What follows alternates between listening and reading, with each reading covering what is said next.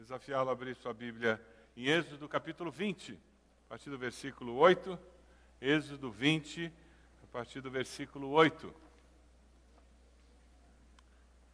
Nós vamos continuar o nosso estudo dos Dez Mandamentos. Estaremos estudando o mandamento número 4 hoje. É o último mandamento dos mandamentos verticais, que tem a ver com o relacionamento com Deus. A semana de trabalho com cinco dias é um produto da sociedade industrial moderna. E isso influenciada pelo movimento sindical, né? Então, quando a gente fala sobre descanso, fala sobre o mandamento do sabate, o dia de descanso, nós temos que ter em mente que a realidade que nós vivemos é muito diferente da realidade que era vivida no tempo do Velho Testamento e mesmo no Novo Testamento, quando Jesus vem e nos fala sobre esse mandamento. Constantino, quatro séculos depois da vinda de Cristo, é que cria essa situação de ter o domingo como um dia em que nós não trabalhamos. No Ocidente, é, que é assim: se você vai para Israel, vai ser no sábado que não se trabalha, se você vai para países muçulmanos, é na sexta-feira, o dia em que ninguém trabalha. E nós estamos acostumados com isso.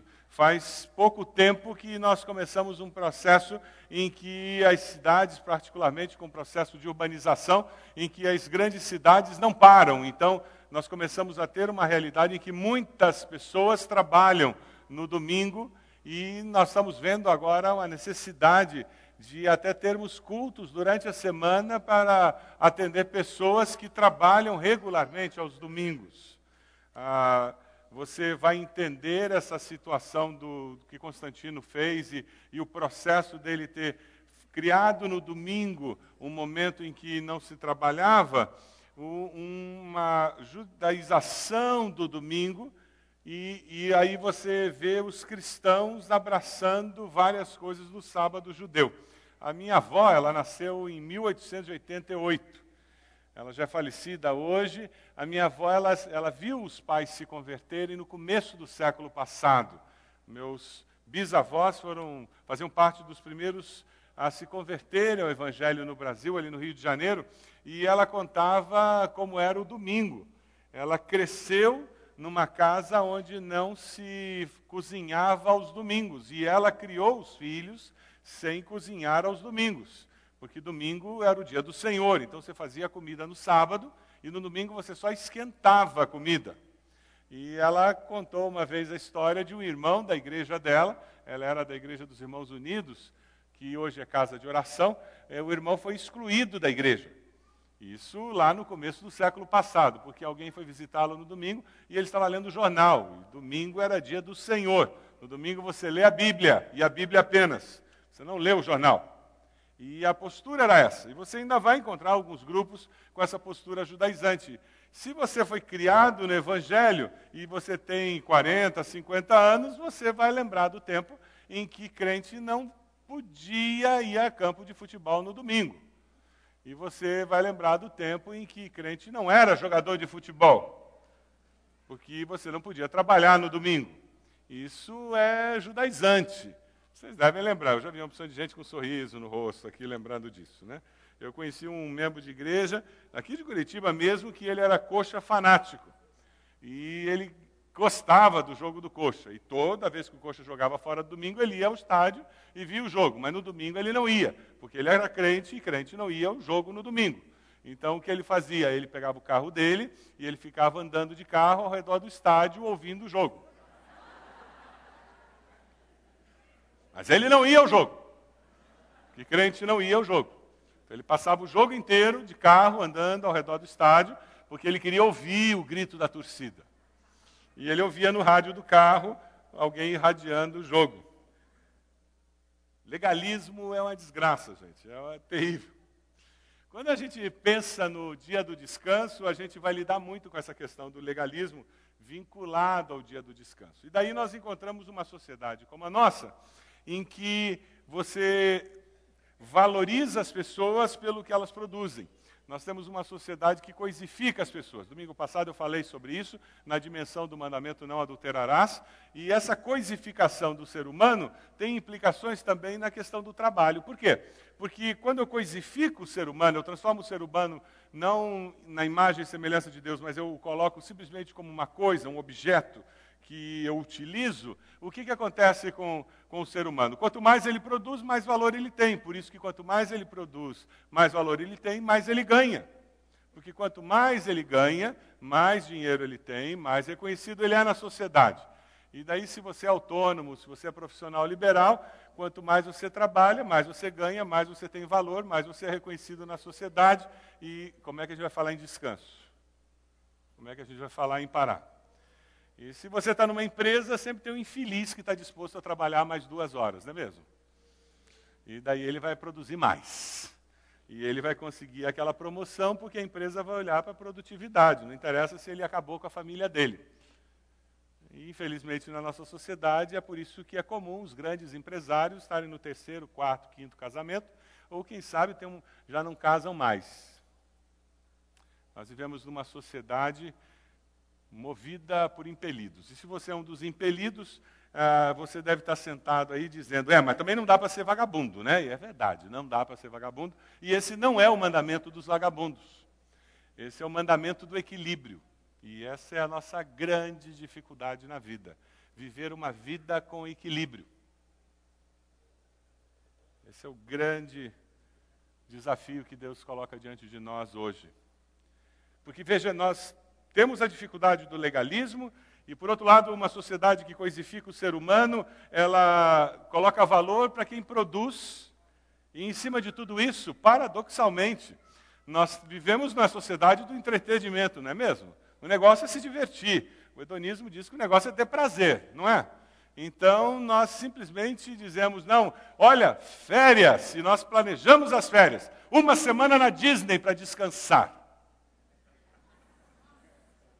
Alguém descansa na Disney? Não, nós vamos descansar. Lá em casa, na nossa família, nós temos até uma brincadeira. Quando a gente sai de férias e a gente começa a, a ficar cansado nas férias, a gente olha um para o outro e assim, não, olha, tem que aproveitar porque a gente veio para as férias para descansar. Porque a gente de repente começa a perceber que a gente foi para o Nordeste para descansar, seis e meia da manhã, tem que pular da cama e tomar café correndo para pegar aquela excursão das sete. A nossa sociedade, ela transformou descanso num sinônimo de entretenimento e lazer. Mas descanso é entretenimento e lazer? Não necessariamente. Nada contra entretenimento e lazer. Você já não teve um, uma situação de férias ou feriado que quando ele terminou você disse, ah, eu precisava de mais dois dias só para descansar um pouquinho e voltar a trabalhar? Quem já não teve isso? Justamente porque, paradoxalmente, nós entendemos as coisas erradas, né? No lugar do descanso, nós colocamos lazer e divertimento, e com isso nós perdemos de vista o que Deus tinha em mente. Nos transformamos numa sociedade cansada, estressada, numa sociedade que vive com doenças psicossomáticas, doenças que são autoimunes, porque a gente não aguenta mais. O corpo não aguenta mais, a alma, as nossas emoções não aguentam mais, porque a gente não não avalia mais as experiências, a gente sai de uma e entra noutra, sai de uma e entra noutra, e a gente nunca para para refletir no que aconteceu, para avaliar o que aconteceu e aí construir a próxima. Nós não temos tempo para avaliar a vida, os acontecimentos da vida, ponderar o que vivemos para construir o futuro à luz do que experimentamos. Nós simplesmente vivemos. É sobre isso que esse mandamento trata. A ideia do mandamento é um presente dado por Deus para nós experimentarmos e termos um gostinho do sabor do céu. Então, quando nós lemos o mandamento, nós temos que ter isso em mente. Não é um fardo, não é um peso, mas é uma lei dada por Deus como presente para que enquanto nessa vida nós possamos ter um pouquinho do sabor do que seria o céu. Vamos ler o mandamento? Lá na Bíblia. Vamos lá, Êxodo 20, versículo 8. Se tem alguém sem Bíblia perto de você, reparta com a pessoa. Lembra-te do dia do sábado, para santificá-lo, trabalharás seis dias, e neles farás todos os teus trabalhos. Mas o sétimo dia é o sábado dedicado ao Senhor, o teu Deus. Nesse dia não farás trabalho algum nem tu, nem teus filhos ou filhas, nem teus servos ou servas, nem teus animais, nem os estrangeiros que morarem em tuas cidades, pois em seis dias o Senhor fez os céus e a terra, o mar e tudo que neles existe. Mas no sétimo dia descansou. Portanto, o Senhor abençoou o sétimo dia e o santificou. Abençoou e santificou. A palavra santificar é separar. Então, quando Deus abençoa o sétimo dia, o separa, ele quer que aquele dia cumpra uma função específica. Quando Deus fala, sede santos, porque eu sou santo, o objetivo é que nós vivamos uma vida separada dessa sociedade sem Deus, com o objetivo de glorificá-lo. Quando dos sete dias da semana ele diz, pegue um dia e separe, e faça algo diferente, ele quer que nós cumpramos um propósito diferente. É interessante porque, ao ver esse mandamento, nós começamos a tirar algumas verdades eternas, princípios muito importantes para a nossa vida. Antes de nós conversarmos sobre descanso, vamos conversar um pouquinho sobre trabalho, porque se eu vou descansar, eu tenho que estar cansado. E eu vou cansar fazendo o quê? Trabalhando. Veja lá o versículo 9. Trabalharás seis dias e neles farás todos os teus trabalhos, trabalharás. Qual é o mito que nós temos em nossa sociedade? Que trabalho é o quê? Castigo de Deus. Você já ouviu pessoas dizerem isso? Que trabalho é castigo de Deus? Pergunta a pessoa do lado se ela já ouviu isso. Já ouviu alguém dizer isso? Pergunta a pessoa do lado. Já ouviu? Agora pergunta a pessoa do lado se ela prefere ter um trabalho ou um emprego. Pergunta a ela. Pergunta o que ela prefere, um trabalho ou um emprego?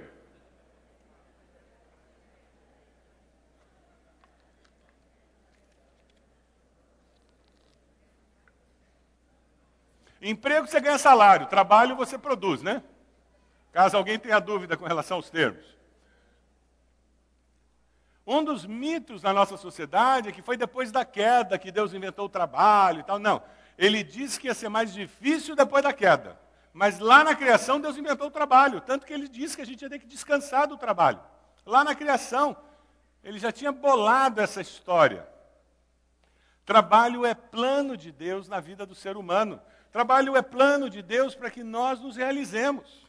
E que Deus nos fez diferentes uns dos outros. E porque ele nos fez diferentes uns dos outros, tem gente que gosta de matemática, tem gente que gosta de microscópio, de ver aqueles bichinhos pequenininhos andando lá para baixo para cima, naquela lâmina. Tem gente que gosta de biologia, gente. Tem gente que adora trabalhar fora, andando, fazendo negócio, conversando, e o outro já quer trabalhar na frente do computador, quanto menos gente perto, melhor. Cada um é diferente do outro. Deus nos fez assim. É maravilhoso quando a gente começa a pensar que nós fomos criados assim. E nós produzimos e nós nos realizamos ao produzir. Por isso que é importante nós orientarmos nossos filhos no processo de busca da profissão mais adequada, onde eles vão se sentir produzindo, contribuindo para a sociedade e dessa forma ganhando sustento.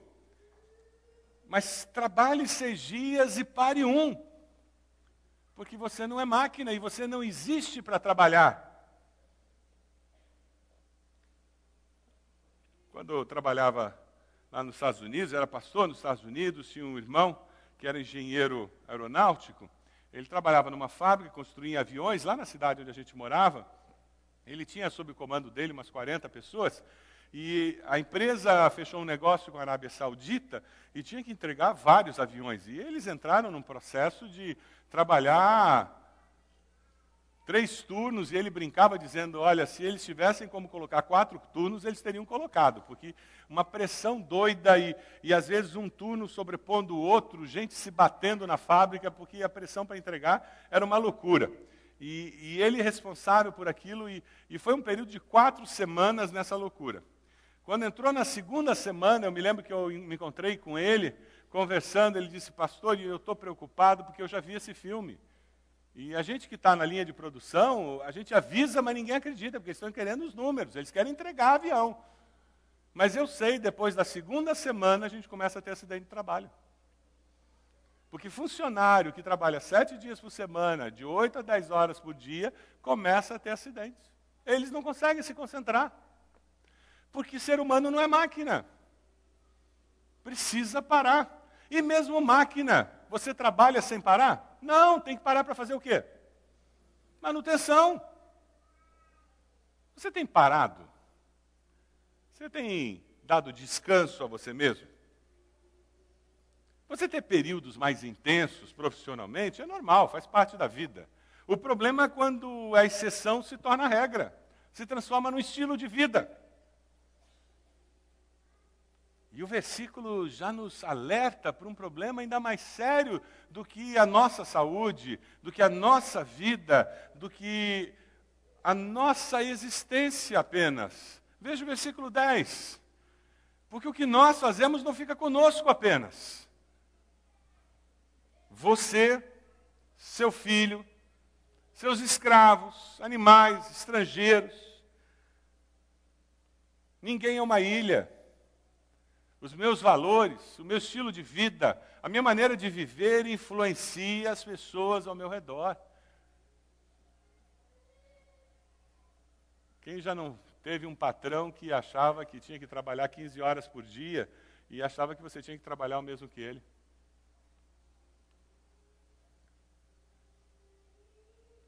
Quantas vezes nós temos que lidar com pessoas que são simplesmente impelidas e acham que existem para trabalhar, e você tem que conversar com essa pessoa e dizer: Olha, eu já descobri que tem coisa mais importante na vida do que isso. Mesmo correndo o risco de perder o emprego. Mas por causa de convicções e de valores que norteiam a minha vida. É interessante porque no Dia dos Pais, nada mais apropriado do que nós pararmos para pensar na influência que nós temos sobre nossos filhos.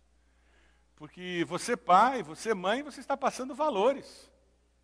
Além de você não ter tempo para se dar a eles, ah, mas deu um videogame novo, deu férias na Disney, deu uma bicicleta nova, deu uma casa nova, e quando passar no vestibular, até carro novo, mas e daí? O que os filhos querem é você. Agora, se eu observo esse mandamento, eu tenho tempo para me dar, ao invés de dar as coisas. Mas me dar, eu, pessoa, indivíduo, de mim mesmo.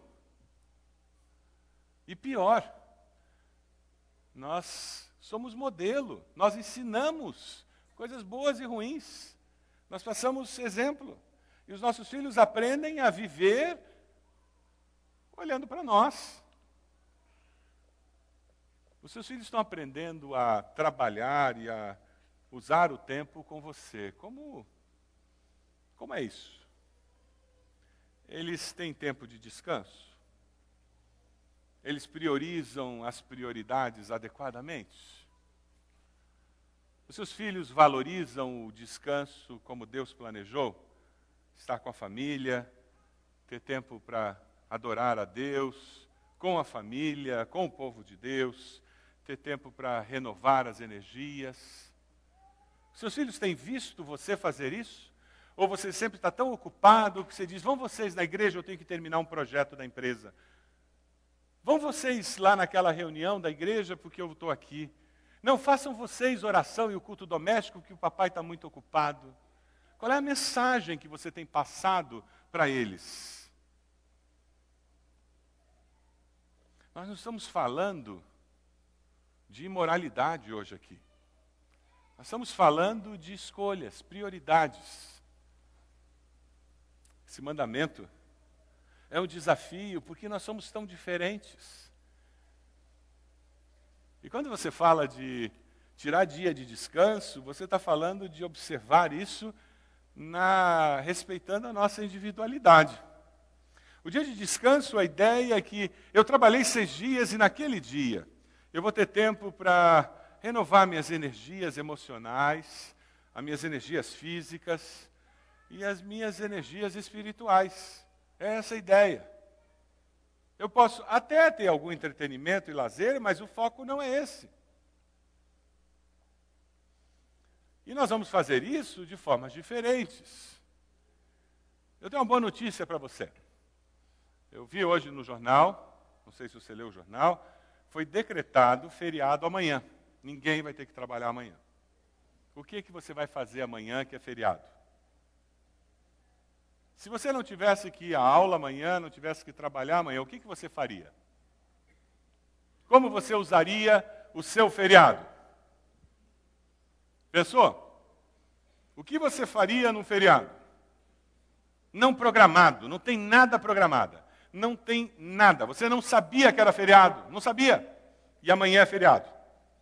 Não vai ter aula, não vai ter trabalho, ninguém. O que, que você vai fazer amanhã? Pensou? Pergunta a pessoa do lado o que, que ela vai fazer. Pergunta. Ah, vai ser legal de saber. O que, que ela vai fazer amanhã? Não estava programado esse feriado, foi decretado agora.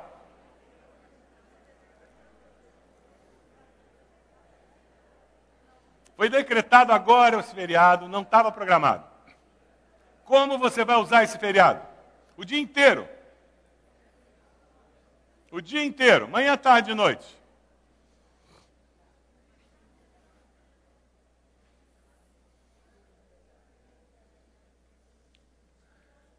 Eu tenho certeza que tem alguns aqui que já imaginaram. Vou sair daqui agora, passar na videoteca, vou alugar 10 DVDs, vou comprar 20 pacotes de pipoca, 6 litros de Coca-Cola, vou passar o dia no sofá.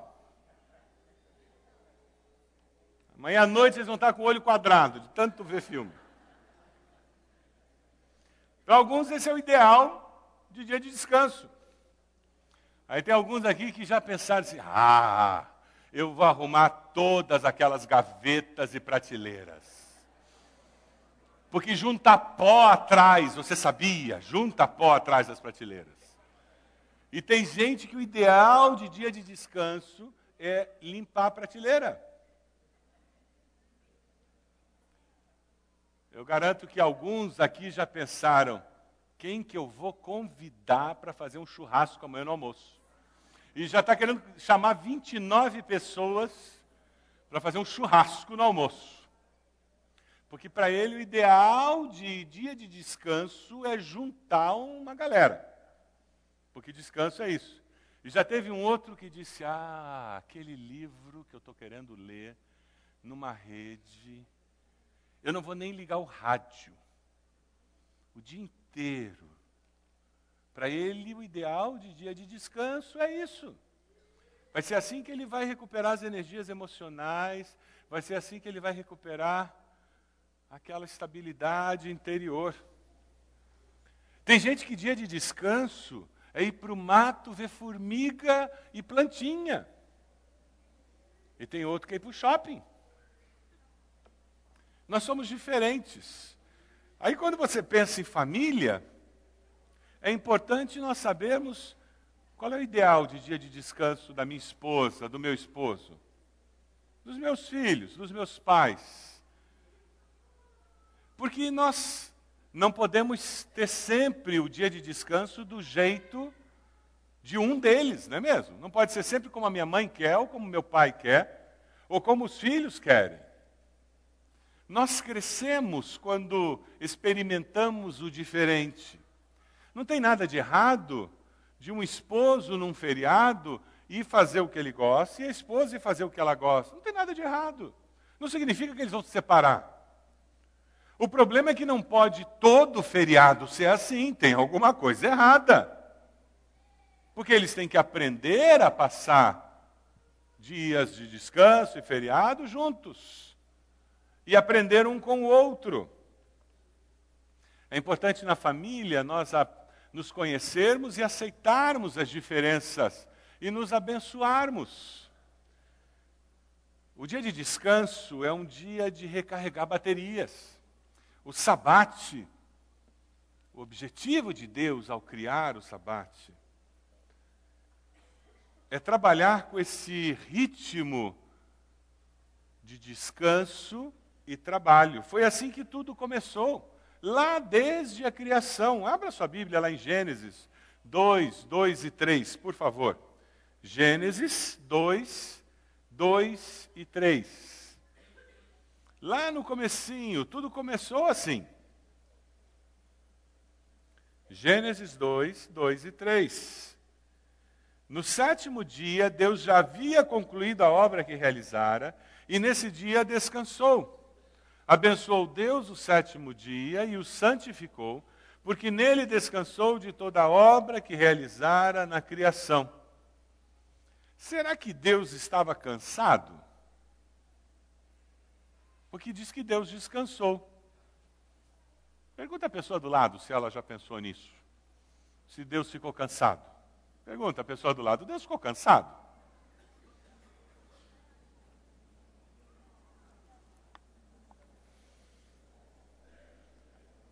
Será que Deus se cansa?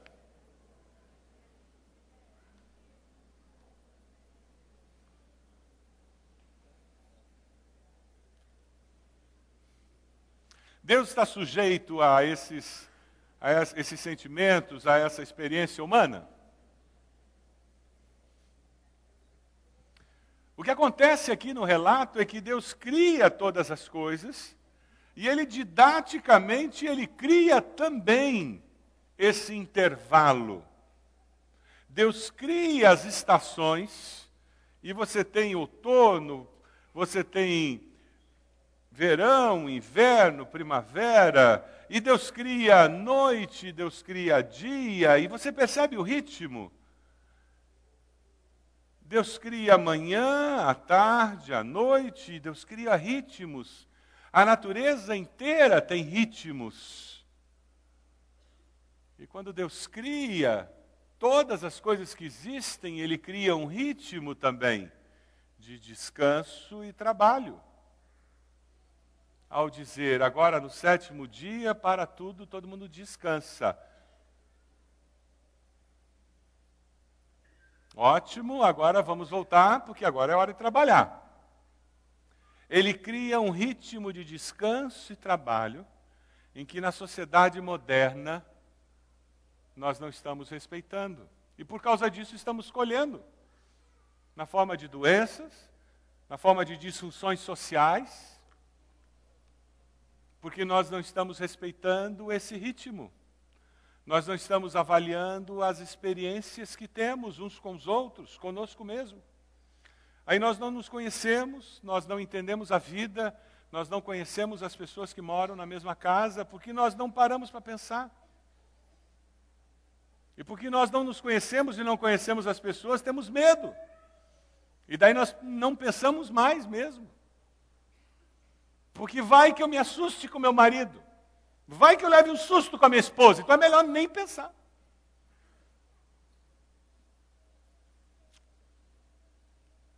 O projeto de Deus é que nós vivamos uma vida que tenha ritmo.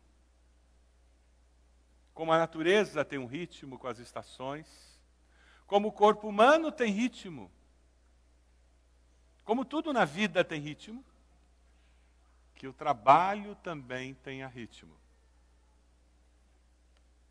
Como é que os judeus observaram? Os judeus pegaram a Bíblia, eles leram e eles disseram: Aham, então não pode fazer nada no sábado. E eles pegaram o dia da semana, literal, e decidiram: não pode cozinhar no sábado e não pode nem acender fogo. Eles criaram muitas leis do que podia e não podia fazer no sábado.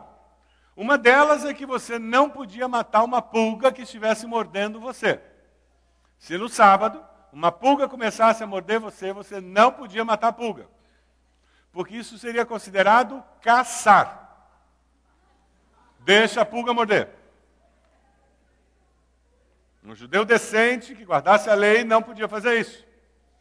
Eu queria visitar aquela pessoa, mas ela mora na distância muito longa, então seria considerado trabalho ir até a casa dela. Aham, eu faço uma comidinha, um almoço de sábado na sexta, levo o almoço até aqui, e essa distância até a casa dela é pertinho, não tem problema. Deixo o almoço ali, volto para casa. Aí no sábado, perto da hora do almoço, eu vou até onde está o meu almoço, é onde está a minha casa no sábado. Almoço é a minha casa no sábado. Bom, eu estou aqui, aqui é a minha casa no sábado, eu quero visitar aquela pessoa. Ah, eu posso visitá-la porque a distância é permitida pela lei. Como aqui é a minha casa no sábado e a distância é permitida pela lei, eu não estou quebrando a lei do sábado, eu posso visitar a pessoa. O nome disso é legalismo. Legalismo é uma desgraça. Pessoas se tornam escravas. Deus nunca nos deu a lei para nos escravizar.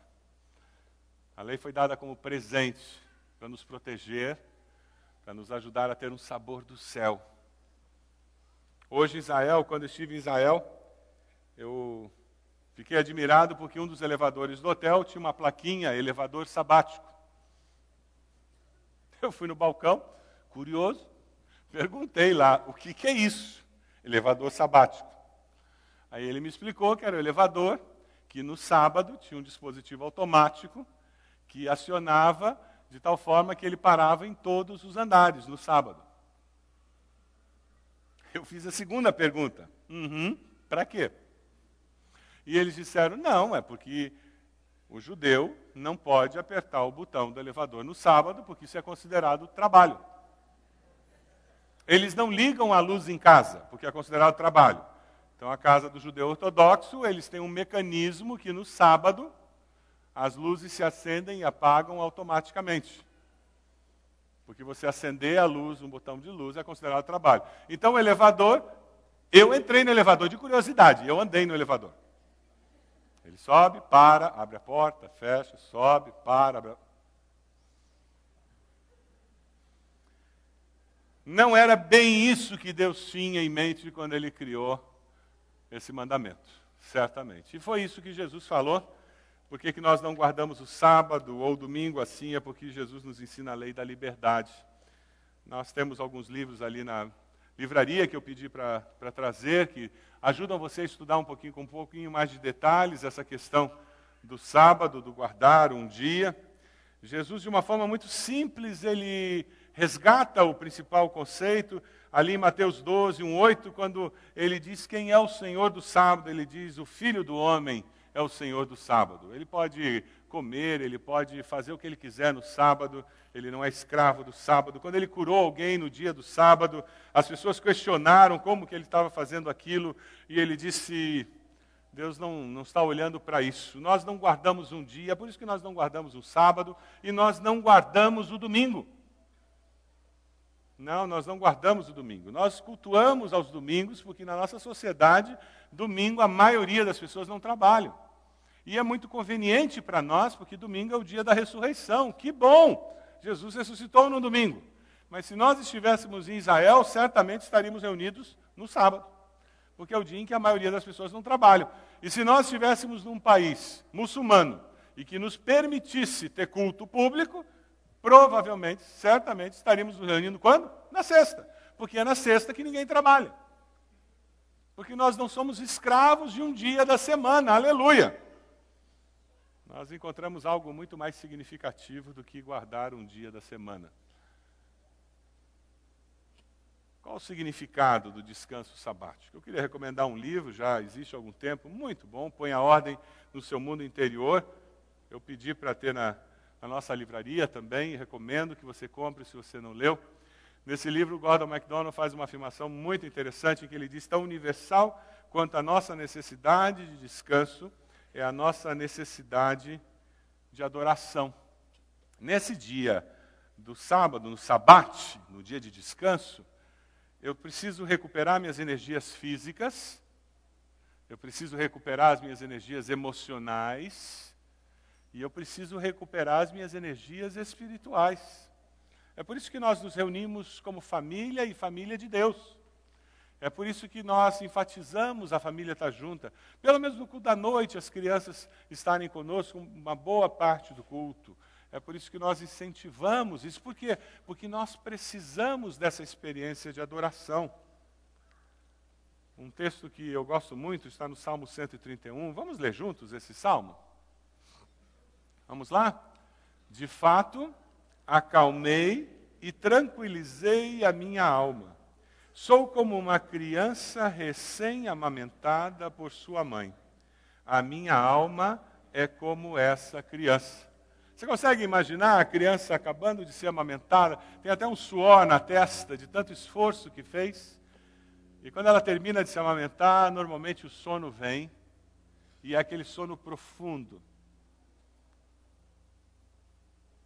É isso que o sabate deve produzir em nós.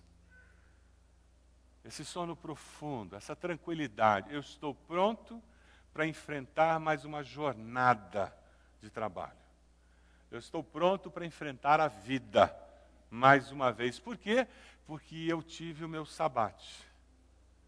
Porque eu tive o meu tempo reparador. Comigo mesmo, com meu Deus, com a minha família, com a família de Deus. E é por isso que eu enfrento com vontade. Nós precisamos de um sabate, porque nós precisamos de um dia da semana com um ritmo diferente. E é na mudança de ritmo que o meu corpo entra nesse processo de avaliação, entra nesse processo de recuperação. Cientificamente é comprovado que o corpo humano responde à mudança de ritmo de uma forma positiva. O Gordon MacDonald, ele, de uma maneira muito sábia, ele coloca os três tempos para falar sobre essa dimensão espiritual do sabate. Ele diz que o sabate ele nos leva a um processo de avaliação, nos fazendo olhar para o passado. Então, quando eu dou essa parada semanal, eu posso fazer perguntas como: qual é o sentido do meu trabalho? Qual é a razão de eu estar trabalhando, fazendo o que eu faço? Para quem eu fiz o que eu fiz? Como que isso foi feito? O que eu fiz foi bem feito? Por que, que eu fiz do jeito que eu fiz? O que, que eu espero trabalhando do jeito que eu estou trabalhando? Você tem feito essas perguntas para você mesmo? Se eu não tenho esse, essa mudança de ritmo e se eu não reflito nessas coisas, eu posso passar minha vida inteira trabalhando como um moro, ganhando dinheiro, mas sem saber por que, que eu trabalhei tanto. Essas perguntas, o saber por que eu faço, como eu faço, para quem eu faço, me preparam para uma situação de desemprego, porque daí se, se eu sei por que, que eu faço, para quem eu faço, como eu faço, e eu estou seguro de tudo isso, o desemprego pode aparecer porque ele é circunstancial, é um momento na minha vida, porque eu sei o que eu estou fazendo. Ou mesmo eu estou preparado para uma promoção. E de repente está todo mundo enchendo a minha bola e dizendo que eu sou o máximo. Mas porque eu sei o que eu faço, porque eu faço, para quem eu faço, eu sei que existe uma motivação maior na minha vida. Eu não vou começar a achar que eu sou melhor do que os outros. E aquela promoção não vai fazer com que eu perca o centro do equilíbrio na minha vida, pelo contrário, ela vai gerar mais gratidão no meu coração. O sabate, esse dia de descanso, me ajuda a refletir com Deus sobre o significado do que eu produzi através do meu trabalho. E aí, porque eu pensei no significado do que eu produzi, eu posso prosseguir. Você tem feito isso? Refletir no porquê você faz o que você faz, como você faz o que você faz e para quem você faz o que você faz. Se é para Deus ou é para o chefe, ou é para a empresa, ou é só troca por dinheiro? A outra dimensão é quando você olha para o presente e você reafirma verdades eternas na sua vida.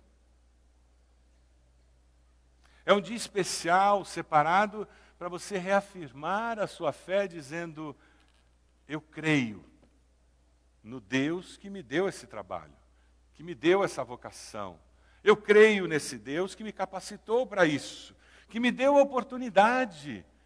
E eu vivo para esse Deus. Nós vivemos num mundo que questiona tudo, que fala de diversas maneiras para nós que o nosso Deus não existe e não é digno de confiança. E no sabate nós temos como retornar para os fundamentos da nossa fé e reafirmar as convicções que nós temos na palavra. E por adorar a Deus com o povo de Deus, nós saímos reanimados para dizer a essa sociedade que diz que ele não é, para dizer que ele sempre foi, que ele é e que ele sempre será. Amém? É assim que nós caminhamos, e a vantagem de pararmos para refletir é que essa convicção pode ser reafirmada. Ele usa uma ilustração que eu acho muito interessante, eu já contei para os irmãos uma vez aqui na igreja. Ah, quem já morou em casa com cerca de ripa, sabe que isso se faz necessário, particularmente no sul do Brasil. Aquelas ripinhas brancas que você pintava com caiação, eu me lembro que meu pai vira e mexe, tinha um soldado que vinha e ele saía martelando a cerca, particularmente depois do inverno muito duro. E um dia eu perguntei para o meu pai, e ele disse: Ah, filho, é porque o inverno muito duro, ah, o prego dilata diferente da madeira. O coeficiente de dilatação do metal é diferente da madeira. Então, depois de alguns anos, as, as ripas começam a ficar soltas. Então, você tem que bater nos pregos para firmar de novo aquela cerca. Se você não faz isso regularmente, depois de alguns anos você vai acabar tendo que trocar a ripa. O que nós fazemos no sabate é bater nos pregos para garantir que a ripa está tá firme, para que a cerca esteja bem firmada, as convicções estejam lá. Ele coloca alguma coisa do diário da esposa dele que eu queria compartilhar com os irmãos. Um maravilhoso domingo, diz a, a esposa dele. Tenho lido muito sobre o descanso sabático. Tenho sentido cada vez mais e com mais clareza que não estou obedecendo plenamente ao mandamento dado por Deus para que descansemos. É uma lei que não oprime, mas que liberta pois ele me criou com a necessidade de descansar periodicamente. E se vivermos de acordo com as instruções do fabricante, estaremos mais preparados física e mentalmente para desempenharmos melhor nossa missão. É um dia em que devemos lembrar-nos também da pessoa de Deus, de como Ele é. A cada sete dias tenho que voltar a este ponto de referência. Descanso combina com adoração. Você não está na igreja com a pressão de sair correndo para assistir uma aula ou ir trabalhar. Você pode simplesmente adorar. E você? Você tem tido um sabate? Um dia de adoração? Na dimensão presente, é um retorno às verdades eternas. É revigorar nossa crença em Cristo e o nosso compromisso com Ele. Na dimensão futura, nós definimos mais uma vez a nossa missão. Quando observamos o descanso, de acordo com o ensino bíblico, estamos reafirmando o nosso propósito de colocar Cristo no centro do nosso amanhã. Você quer que Cristo, daqui a 10 anos, seja o centro da sua vida?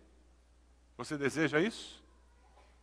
Você precisa decidir isso hoje, reafirmar isso amanhã, depois de amanhã, daqui a uma semana, daqui a um ano, daqui a cinco anos, para que daqui a dez anos Cristo seja o centro da sua existência. É desse jeito que nós vamos perseverar. Quando nós separamos um dia de descanso, nós descobrimos que é partir para a semana seguinte com as forças interiores renovadas para servir a Deus, para ser sal da terra, para ser luz do mundo. E isso vai ter um impacto tremendo, não apenas na nossa vida, mas na vida daquelas pessoas que estão sob a nossa influência, dos nossos filhos, nossos netos, vai ter um impacto na vida daquelas pessoas que trabalham conosco, que estão sob a nossa liderança. Teve um filme que andou por aí, muita gente viu isso na internet, está no YouTube, e eu quase não, não ia colocar a mensagem, porque muita gente viu, mas depois eu disse, mas tem tudo a ver com o que nós estamos falando isso. É um filme que fala sobre o impacto da imagem de um pai na vida de um filho. O perigo de nós não abraçarmos este mandamento é construirmos uma imagem nos nossos filhos do que é trabalho e do valor do trabalho na vida de uma família que vai prejudicar a formação deles. E não apenas a formação no trabalho, mas na relação deles com Deus. Vamos dar uma olhadinha nesse filme? Deixe esse filme ministrar o seu coração. Vamos lá.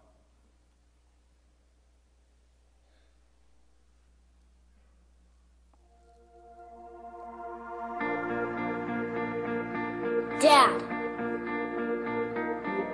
you don't know it right now, but I'm watching you.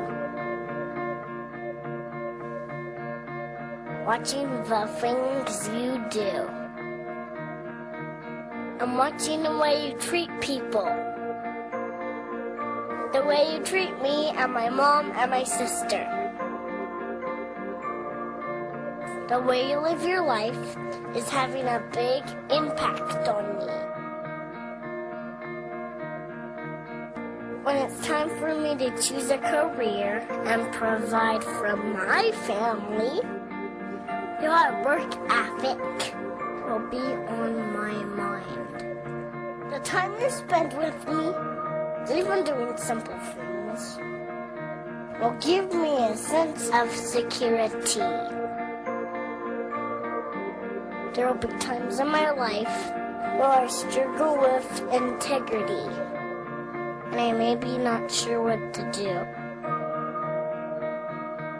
But I will recall how you stood up for what was right, even if you could have looked the other way. Many of the choices you are making, I will also make. Please don't be afraid to show me your failures, to show me your mistakes. I will learn from them. Dad, are you listening? I'm watching. Watching to see if you really believe what you say about God. I need you to help show me the way. Show me how to live life that isn't safe, but is good. So I'm watching you, Dad, every day. You're teaching me how to live, whether you know it or not.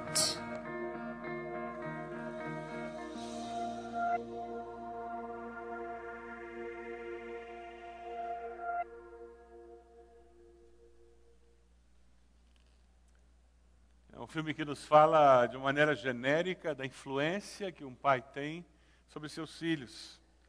E esse mandamento nos fala sobre como você ter tempo para ter uma influência real na vida dos seus filhos. Onde você resiste à tentação de se transformar numa máquina de trabalhar e de ganhar dinheiro. Onde você encontra equilíbrio na vida através deste mandamento em que o sabate ajuda você a encontrar equilíbrio interior. O desafio de hoje pela manhã é uma decisão para descansar. Você aceita esse desafio? O desafio de ter um sabate todos os dias, todas as semanas. Um dia por semana com um ritmo diferente. Talvez você tenha que começar aos poucos, se você está atolado em compromissos. Talvez você tenha que mudar o que você faz no dia de folga, que você já conseguiu ter. Mas um sabate, de fato, em que você recupera energia física, emocional e espiritual. Nós não estamos falando necessariamente da escolha entre o certo e errado, o moralmente correto e o imoral. Não, não, não, são escolhas muito mais difíceis, as escolhas envolvidas aqui. A maioria das escolhas que você terá que fazer será entre o bom e o melhor. São essas as escolhas que estão em pauta hoje. Para você ter um sabate que resgata o equilíbrio interior, você fará escolhas entre o bom e o melhor. É um trabalho de priorização na vida. Você decide cultuar a Deus em companhia da família e da família cristã. Você decide investir em uma busca consciente de descanso pessoal, de tranquilidade interior. Eu não vou passar pela vida como um rolo compressor, como uma máquina de trabalho. Eu vou passar pela vida como alguém que existe, que reflete, que pensa, que decide.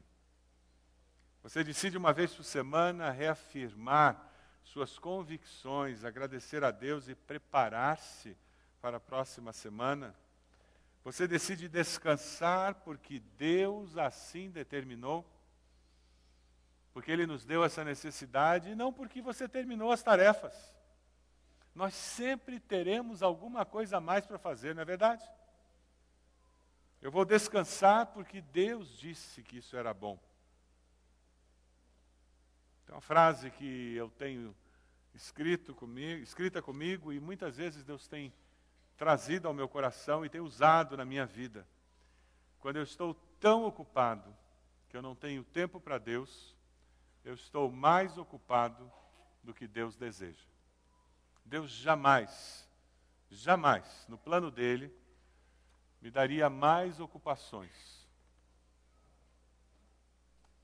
do que eu poderia suportar para ter equilíbrio interior, para ter tempo para Ele, para abençoar a minha família. No plano dele, jamais teria isso. Você poderia fechar seus olhos? Eu queria que você estivesse conversando com Deus, respondendo a tudo que você ouviu durante essa manhã, ao que a palavra falou ao seu coração nessa manhã. Qual será a sua resposta ao Senhor? Quais os desafios que o Senhor colocou diante de você nessa manhã? O que o Espírito Santo tem falado com você nessa mensagem? Qual a resposta que você precisa dar?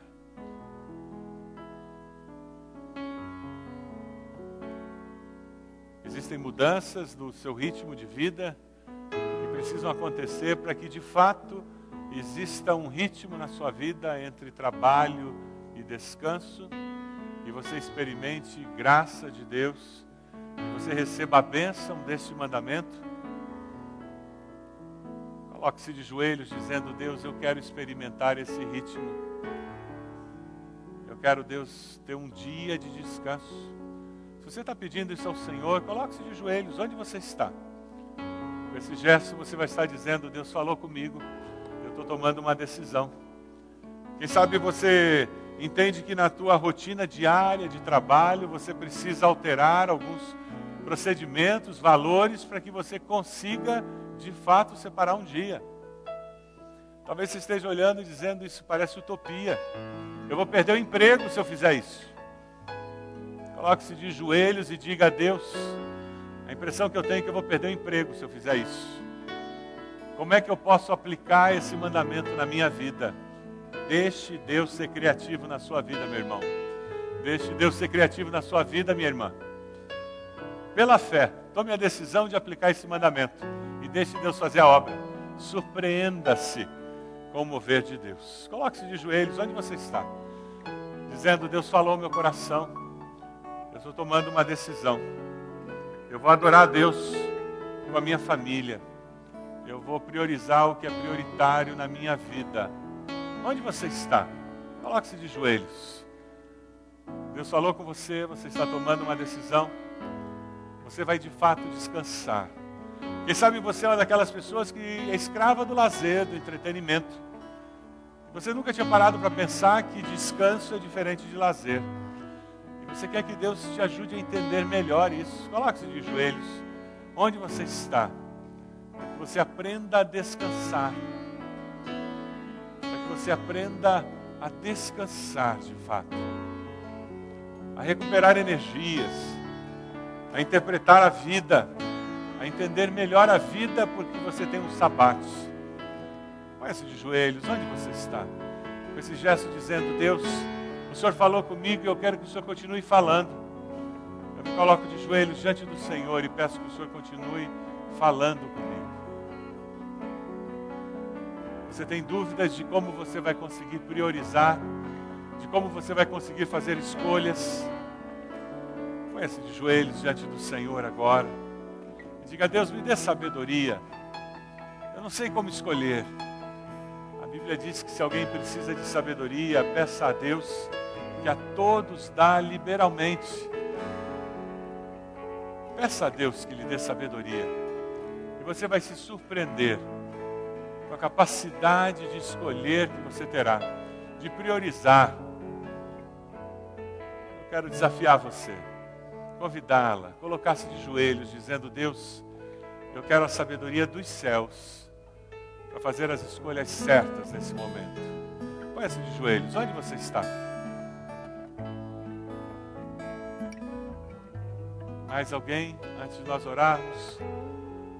Mais alguém, coloque-se de joelhos e nós vamos orar. Pedindo ao Senhor sabedoria para tomar as decisões certas para fazer as escolhas certas. E nós vamos orar. Deus amado, nós queremos em nome de Jesus orar nesse momento pedindo a bênção do Senhor sobre a vida de cada um dos irmãos que de joelhos estão dizendo: Deus falou comigo e eu estou hoje tomando uma decisão, pedindo graça e misericórdia do Senhor na minha vida. Ó Deus amado, eu quero pedir em nome de Jesus, abençoa teus filhos. Dê a eles sabedoria, discernimento, para que ao tomarem as decisões adequadas, eles possam desfrutar da bênção reservada pelo Senhor para aqueles que aprendem a descansar, a ter um sabate verdadeiro. Ó Deus, a todos nós, nós queremos aprender, Senhor, nessa sociedade ocupada, nessa sociedade de entretenimento. Nós queremos, ó Senhor amado, aprender a fazer as escolhas certas, a priorizar aquilo que é prioridade do Senhor. Nós queremos, Senhor. Nós queremos usar esse dia de descanso para fortalecer a nossa fé e prosseguirmos olhando para o autor e consumador da nossa fé. Abençoa-nos, ó Pai, como teu povo.